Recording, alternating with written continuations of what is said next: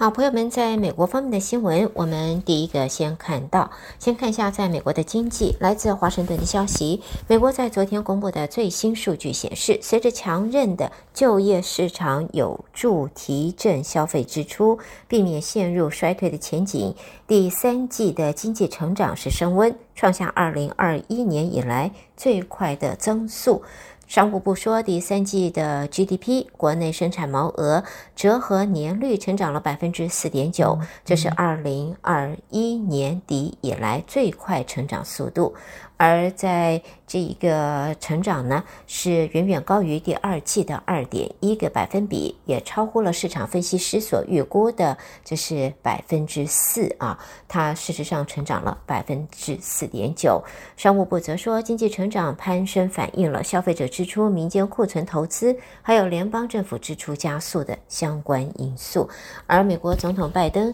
也把低失业率、通货膨胀放缓，还有成长持续归功。终于，拜登经济学发挥了作用。好，再来呢，则是美国缅因州的路易斯顿一家保龄球馆和一家酒吧在日前发生了枪击案，造成十八死十三伤。在州警已经在昨天持续搜捕被通缉的陆军后备役人员 Card。总统拜登则宣布降半旗，表达哀悼。警方在持续的逮捕，让缅因州南部扩大了追缉 Robert Card，而 Card 是附近一处美国陆军后备役基地的士官。执法人员说，他在今年夏天曾短暂的待在一家精神卫生的机构里边。下边呢，我们看到的呢，这是在华盛顿的消息。美国国防部就在昨天表示，驻伊拉克和叙利亚的美军还有盟军这个月遭获伊朗支持的民兵团体攻击最少十六次。总统拜登随后下令空袭叙利亚两个设施。拜登则警告，如果对方继续攻击，美国是会要采取进一步的行动的。美国国防部发言人则表示，今年最新遇袭事件是发生在伊拉克北部库德族的自治区，并没有造成人员伤亡，只是对基础设施造成了一些轻微的损害。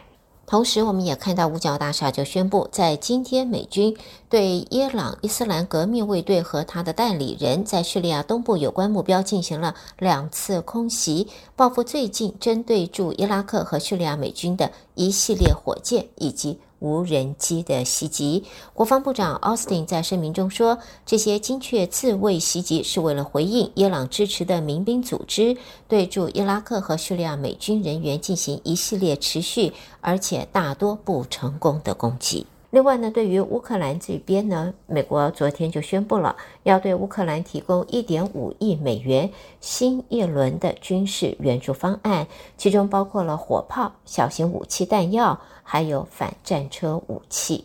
在这里呢，啊、这是到目前为止，美国是对乌克兰提供安全援助的最大捐助国。由去年二月俄罗斯全面入侵乌克兰以来，华府已经承诺提供四百三十九亿美元的援助了。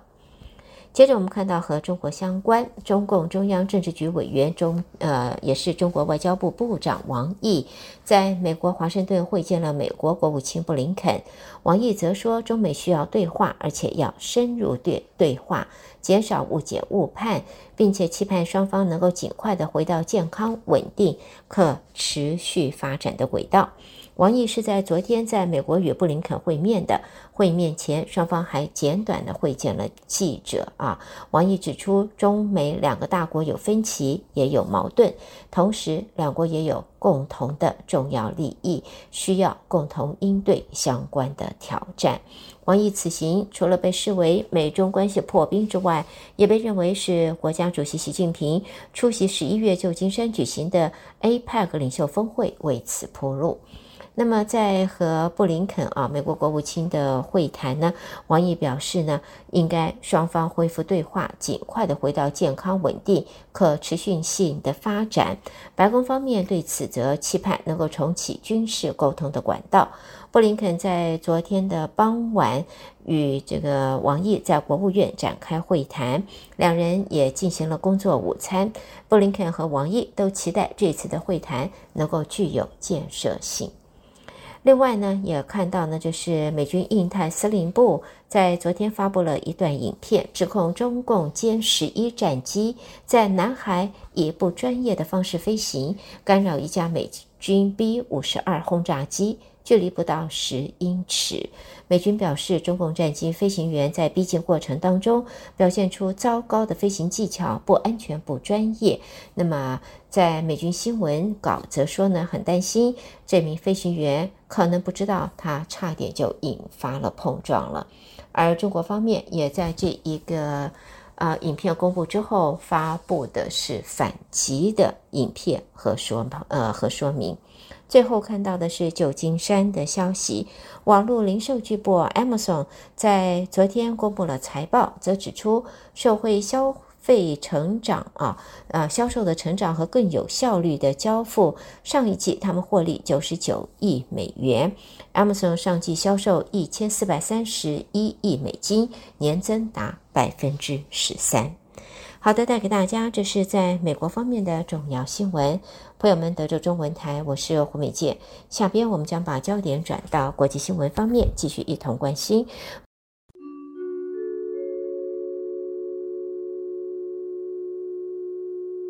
好，朋友们，在今天我们国际新闻第一个看到，以色列方面和巴勒斯坦持续的交战当中，以色列军方则说，在昨天他们空袭了两百五十个哈马斯的目标，炸死多名高阶哈马斯的官员，其中还包括了十月七号发动突袭以色列行动的主要策划者之一——哈马斯情报局副局长巴鲁德。以色列在声明中表示，巴鲁德和哈马斯最高领袖辛瓦尔一同策划。十月七号的袭击行动。下边我们看的是法兰克福的消息。欧洲中央银行在昨天宣布，关键利率维持不变，通货膨胀开始减速了。欧元区的经济前景黯淡之际，这是自去年七月以来的第一次。备受关注的欧洲中央银行基准利率现维持在百分之零点四，主要再融资利率则维持在四点五的历史最高水准。为了抑制通货膨胀，欧洲央行在这之前连续的十度宣布升息。欧洲央行表示，欧元区九月通货膨胀情况已经显著降低，但是预期还会将长期处在过高的水准。另外呢，在柏林方面，看到德国能源巨擘西门子能源，因为它旗下的风电事业亏损累累，向政府和银行团求援。消息则传出，股价也因此暴跌了三分之一，恐怕会影响到德国能源转型的进程。西门子能源是二零二零年从德国工业集团西门子的能源部门分拆出去的公司，在它的主要产品就有涡轮机、电网等，还有发动机、发电设备。旗下的子，而它旗下的子公司西门子歌美萨就专精陆上和离岸风电，亚太的离岸风电总部则是设在台湾。接着我们看到，这是巴西的报道。巴西北部亚马逊州在今年干旱严重，这个州内有六十二个城市中，六十个都处于紧急的情况。现在知道十五点八万户家庭，大约六十多万人的生活受到影响。亚马逊河左岸最大支流黑河也在今年出现了一九零二年以来最低水位，十二点七公尺。在今年啊、呃，这个马瑙斯的干旱是一百二十一年来最严重的。黑河在你这个昨天就出现了一九零二年以来最低水位，十二点七公尺。它历史上的最高水位则是二零二一年六月十六的三十点零二公尺。好，接着我们看到来自东京的消息，看看不一样的啊。星期五我们来看一些不一样的。东京迪士尼海洋的第八个主题乐园——梦幻泉乡 （Fantasy Springs） 将会在明年的六月六号正式开幕，以迪士尼动画《冰雪奇缘》、小飞侠 Peter Pan，还有魔法奇缘为主题，而在新增了四种游乐设施，还有三间餐厅和一间商店。所以，如果想要到日本迪士尼去，去这个消磨一下的话，去玩的话，去享受的话，朋友们知道又有新的选择了。好，我们在这里呢，带给大家的就是在国际方面的重要新闻。朋友们收听的是德州中文台，我是胡美健。在美国和国际新闻之后呢，我们要在这儿稍微休息一会儿，稍后我们再和您一同关心将是来自两岸方面的重要报道。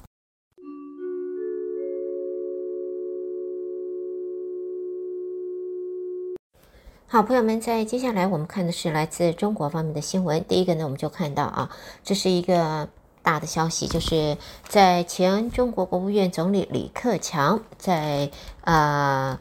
二十六号零时十分在上海病逝，享寿六十八岁。在中国央视呢报道，他是因为心脏病发而辞世的。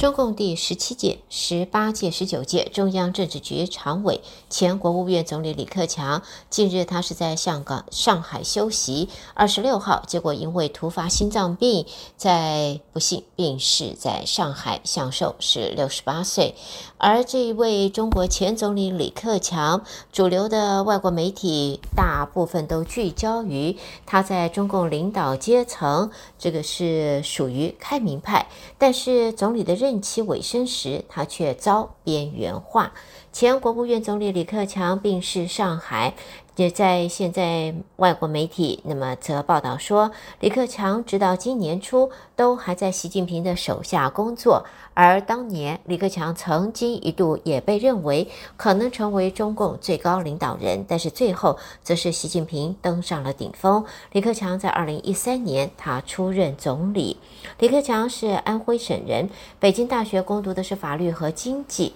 那么李克强在总理的任内虽然是政府各部委的领导人，但是事实上手中的权力是比前任任何的总理都还要小。过去十年间，他随习近平集大权于一身，也提拔了一些相识多年、忠于这个党的亲信。李克强和同辈的许多人基本啊都失势了。而李克强，他是中国结束文革、恢复高考的第一批知识分子，地方经历完整，最后并官拜总理。他的李克强经济学在强人政治下还是难以发挥。一年前的中共二十大，在年龄未到顶之下确认裸退，在今年初交出了总理的棒子，人生谢幕是在一片的震惊当中。接下来我们再看的呢，就是在美国指控中国战机在东海还有南海的空域对美军及盟友军机危险拦截之后，中共方面也发布了影片，反批美国一艘军舰八月就在南海靠近骚扰中国海军舰艇编队，坐持多做出了多次危险挑衅的举动，违反中美两军安全行为准则。根据了解，是在二零二三年，就是今年八月十九号，美军强生号驱逐舰抵近滋扰在南海海域正常训练的中国海军海海上舰艇编队。在这期间，美军舰队也多次采取大角度的转向，横穿中方舰首等挑衅的动作。那么，影片中说，这一艘美国的军舰行进就已经违反了国际海上避碰规则、海上意外相遇规则、中美海空相遇安全行为准准则规定，危及的是双方一线人员和舰艇的安全。这个影片则指控美军强生号在共军桂林舰右侧大角度转弯，突然加速穿越桂林舰的舰首，还指控强生号强行穿越共军桂林舰和黄山舰的舰艇编呃编队。下边呢，我们看到呢，就是全球汽车巨头在传，就是啊、呃，结合中国造车新势力，这是斯特兰蒂斯集团和中国领跑汽车，就在昨天在杭州共同宣布达成战略合作。斯特兰斯兰蒂斯要斥资十五亿欧币收购领跑大约百分之二十的股份，双方将会成立合资公司，而它的目标就是瞄准了全球电动车车市场。继全球第二大车企 Volkswagen 七月投入了中国小鹏汽车之后，全球第四大这个汽车啊，这是 Stellantis 斯特兰蒂斯，就在昨天，它也与中国新能源持这个是车企领跑达成了战略合作了。接着呢，我们看到这林瑞阳跟张婷，朋友们这个名字熟悉吧？这是艺人张婷、林瑞阳夫妇，他们在中国创办 TST 婷秘密，在此之前涉嫌传销，公司名下九十六间房产都被法院查封了。现在根据在中国媒体的报道，相关资产已经解封，银行账户也解冻。代理律师则说不太清楚具体撤销的原因。另外呢，在媒体也报道，香港和中国大陆的联系曾经被跨跨国企业视为一种优势，但是呢，现在这个优势已经退了。反过来成了一种麻烦。数年前就有少量的跨国企业先后离开香港的情况，现在演变成涉及的包括了银行、投资公司和科技企业的大撤退。报道中说，在香港营运的美国企业连续四年下降。香港官方则统计，到二零二二年的六月，美国企业的数量降到了一千两百五十八家，二零零四年来的最低了。二零二二在香港设有地区总部的中国企业数量是至少三十年以来首度超过美国企业的。那么在现在呢，没呃可以看得到的呢，就是呢，在香港原来的这是优势，现在已经慢慢的丧失。最后看到香港的消息，中国大陆广东省高级人民法院就在昨天对香港黑帮水房成员梁建光进行二审宣判，裁定维持死刑及缓期两年执行。那么在同案的其余五名被告也分别被判处无期徒刑到有期徒刑三年，梁建光等人已经提出了上诉。带给朋友们，这是来自中国方面的新闻。德州中文台，我是胡美健。我们下边关心来自台湾的报道。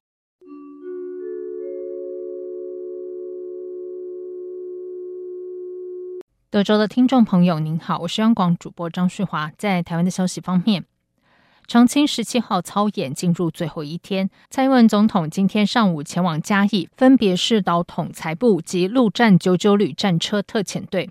总统指出，这次操演长达七天，不仅没有既定的演练时序，更全程以实际的对抗模式展开，同时更结合三军联合、兵种协同作战以及各县市后备旅支援等行动，就是要将实战化的训练落实在操演中。总统说：“这几年我们也强化国军的实战化训练，持续提升兵种协同作战的能力以及整合地空火力。”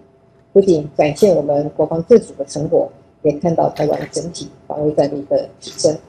总统并指出，国军近年也加入新式装备，其中这次演训所使用的战术型无人机“红雀二型”无人机，以及陆军最先进的睿指系统，都是由中科院研制。另外，八轮甲车及衍生型系列也是国人自制。总统表示，这场演练也考验各级部队的指挥协调和应处能力。过程中一定有许多困难和挑战，最后在官兵的努力合作下都顺利完成。他对国军的表现给予高度肯定，也希望这次操演的经验能带回部队，作为未来精进训练的参考，以确保每次演练都能达到目标，发挥最大效益。中共山东号航舰编队于西太平洋演训。国防部今天表示，从昨天上午六点到今天上午六点为止，侦获共计三十五架次，共建十五艘次，持续在台海周边活动。国军运用任务机、舰及岸置飞弹系统，严密监控与应处。国防部长邱国正表示，国军已经观察到并且掌握山东舰编队每隔一段时间就会进行大型演训，不认为这次演训对台湾有针对性。他说。那他每定期或者每隔一个时段，它都会有一个大型的一个演练。这我们时间方面，我不跟各位啊做个透露，但我们也有观察到，在某个阶段隔多啊隔了多久，他会做一个啊整体纠合的一个训练。这我们也持续注意到。好，这个并并没有好，我不认为有什么针对性。有关美国印太司令部曝光中共解放军歼十一战机在南海国际空域对美军 B 五二轰炸机进行不安全、不专业的拦截，两军最接近时相距仅仅三点零四八公尺。邱国正表示，国军会持续密切注意这种情况，也可见大家都很担忧擦枪走火，我们尽量避免。对于解放军航空母舰山东号再度穿越巴士海峡进入西太平洋，行政院长陈建仁今天在立法院受访表示，根据陆委会最新的民调结果，台湾主流民意支持两岸和平。他希望中国也能体认台湾民意，让两岸和平稳定。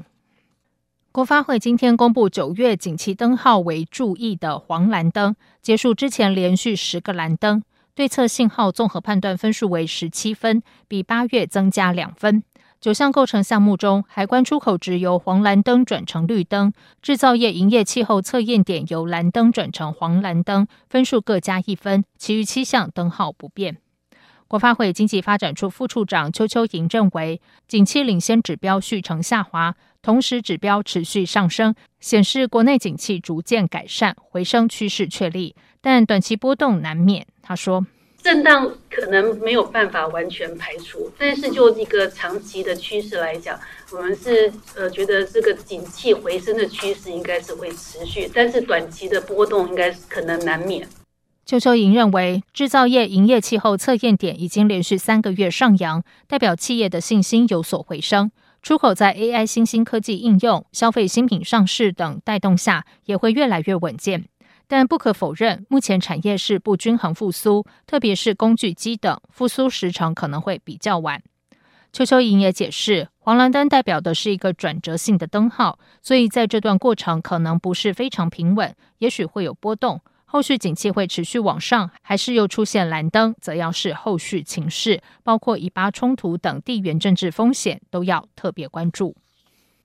第十六任总统、副总统和第十一任立委选举将于明年的一月十三号投票。警政署今天举行第十六任总统、副总统暨第十一届立法委员选举治安维护工作联合指挥所揭牌仪式。内政部长林佑昌、警政署长黄明昭以及全国各县市警察局局长共同宣誓维护选举治安的决心。林佑昌表示，随着联合指挥所揭牌，选务工作也进入新阶段。这次总统与立委选举对台湾民主发展十分关键。他强调，阻绝境外势力资金介入选举，杜绝假讯息干扰影响选举公平，严查贿选，断绝赌盘和防止暴力，严密维安等四项重点工作。林右昌表示，警政署做好一切准备，确保选举过程公平公正，这是警察维护国家主权和民主制度的重要责任。他说：“所以包括像。”啊，假信假讯息的一个查处，啊，还有包括境外势力的这个介选，啊，都是我们在这一次啊，这一个相关啊，这个选举工作的一个很重要的一个防治的一个目标。那我们也做好了一切的一个准备，啊，要来确保这次的选举能够公平、公正，然后公开。那透过选举过过程，啊，选贤与能，选出国家的领导人。另外也选出啊，我们在国会的一个立法委员跟代表来行使啊国民所交付的权利。林佑昌期免也要求警察确保投票当天一切顺畅，选后维护治安稳定。希望大家共同努力，这是我们的历史责任。民众党主席、总统参选人柯文哲今天举办联合政府政策座谈会。他在会中喊出“打破新党国、新威权、新潮流”，并强调联合政府政党合作也要纳入红海创办人郭台铭。